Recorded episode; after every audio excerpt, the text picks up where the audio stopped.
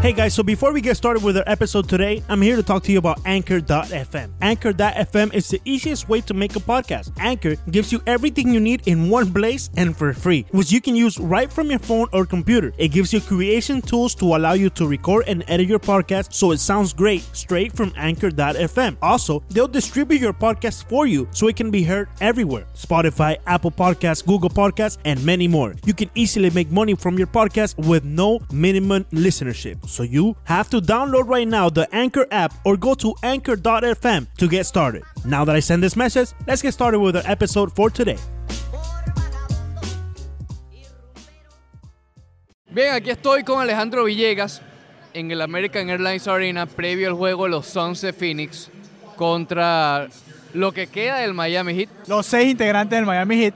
Sí, es una vergüenza lo que va a pasar hoy. No, obviamente, es podcast, no sabemos cómo va a terminar este encuentro, pero No es lo importante, no es lo importante en realidad. Aquí vamos a hablar de otros temas de más relevancia. sí, estaba hablando con Villegas aquí esperando si, si esto se puede llamar juego, esperando que arranque lo que vamos a ver. Y estamos hablando sobre los desplantes. Creo que este fin de semana fue el fin de semana de los desplantes. ¿Por qué? Porque tres situaciones ocurrieron. Dos en el fútbol. Número uno, eh, Gareth Bale marca el gol de la victoria. Polémico o no, ese no es el tema, no importa. El gol- Fue polémico. Sí, pero no, no vamos a hablar de la polémica.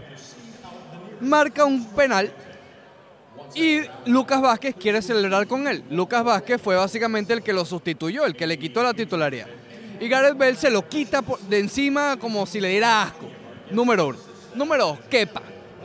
El arquero del Chelsea, minutos antes de la tanda de penales para ganar la Copa Carabao, finge una lesión.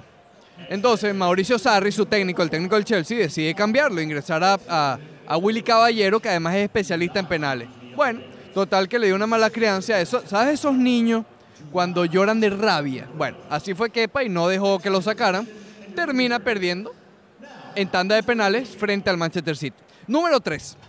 LeBron James pierde frente a los Pelicans de New Orleans, el equipo de los Lakers, y empieza, agarró a todos los integrantes de su equipo, a todos y a cada uno de ellos, los puso allí, justo debajo del autobús. Exactamente. Entonces, Villegas, ¿qué fue lo peor aquí? ¿Y respetar a tus compañeros, hablar mal de tus compañeros o eh, quitarle autoridad a tu técnico? Ok, vamos a ir, eh, vamos a hacer un, un top 3. ¿Cuál fue peor? Eh, entre los tres, para mí fue peor la de LeBron James. Número uno. Sí, la, la peor. La número uno, o sea, la peor. ¿Por qué? Porque pone a todo su equipo. eh, además que todo el mundo sabe que los Lakers no son un buen equipo. No hace falta que LeBron James venga y diga lo que diga. Además, el equipo estaba jugando bien sin él. Ahora llegó él y el equipo no está jugando bien. O sea que eh, algo de culpa tiene el señor LeBron James en esto. Pero bueno, más allá de eso, eh, LeBron sabemos que está acostumbrado a estar en equipos ganadores. Tiene, ¿qué? Seis finales consecutivas, ocho, ¿no? Ocho finales consecutivas, ocho años llegando a la final de manera consecutiva. Sabemos que este año no lo va a hacer. Ocho finales, tres títulos. Ocho finales, ha ganado solo tres de ellas. Eh, sin embargo, sí, seguidas. Y este año no. Y él sabe que no va a llegar este año a la, a la final y probablemente no llegue ni siquiera a los playoffs. Ricardo está pensando en este momento. Puedes buscar el dato. Puedes buscar el dato mientras yo hablo. Entonces me parece que, que no hace falta un hombre de tanta experiencia como LeBron James. No hace falta, que- no, que no hace falta que diga esas cosas.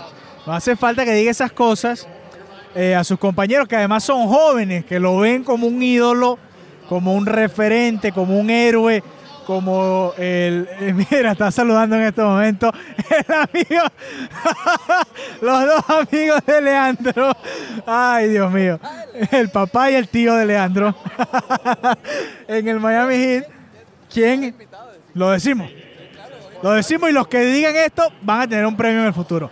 Joe Puyala y José Pañeda son el papá y el tío de Leandro. eh, en ese orden. Joe Puyala y José Pañeda, papá y tío de Leandro Soto. Así que estén atentos a los premios que les vamos a dar. Pero bueno, no, te me desvíes, Ricardo. Entonces, LeBron James siendo es más, LeBron James es la cara de la NBA. Voy más allá. Tú no puedes estar hablando mal de tus compañeros de equipo. Tienes que más bien darles el apoyo. Estaba asegurando que estuviera grabando. darle, darle el apoyo. Cuando no están bien, más bien tú hablas con ellos en privado. Cuando lo hagan bien, se lo dices en público. Oye, están haciendo un buen trabajo, lo que sea. El segundo para mí peor fue Gareth Bale. ¿Por qué? Este, el Madrid sabemos que en la liga no está compitiendo, o sea, está compitiendo, pero está de tercero. Es la competencia que tiene más lejos en este momento, más complicada, pero bueno, era un gol para irte arriba.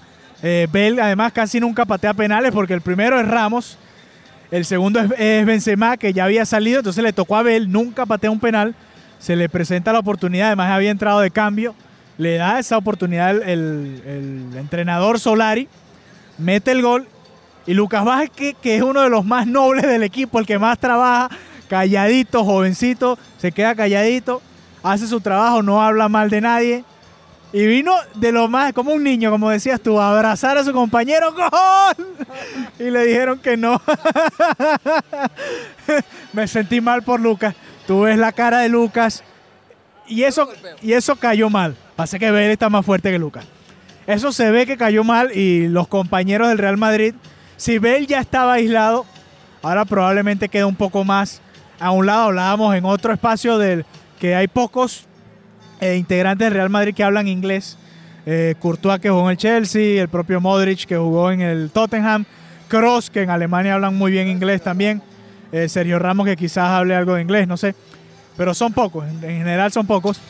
Y entonces Bale va a quedar como aislado, ¿no? Y es probable que salga este año, no por esto, sino porque ya no rinde y las lesiones no lo han dejado ser el que, el que debía ser con el Real Madrid. Entonces creo que Bale queda de segundo peor en este ranking. Y Kepa yo lo dejo de tercero. ¿Por qué?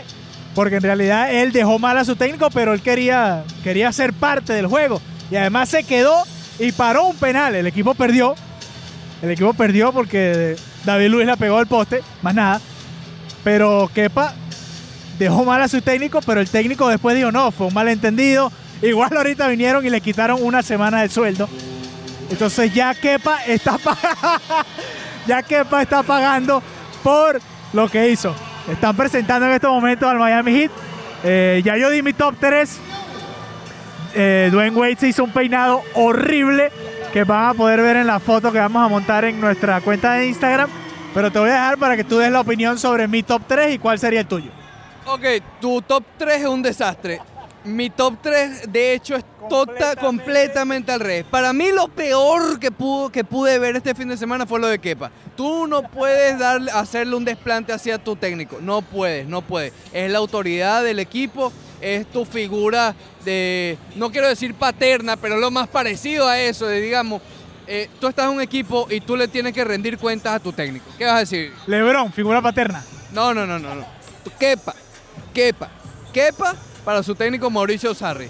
Y creo que incluso el fútbol es más así.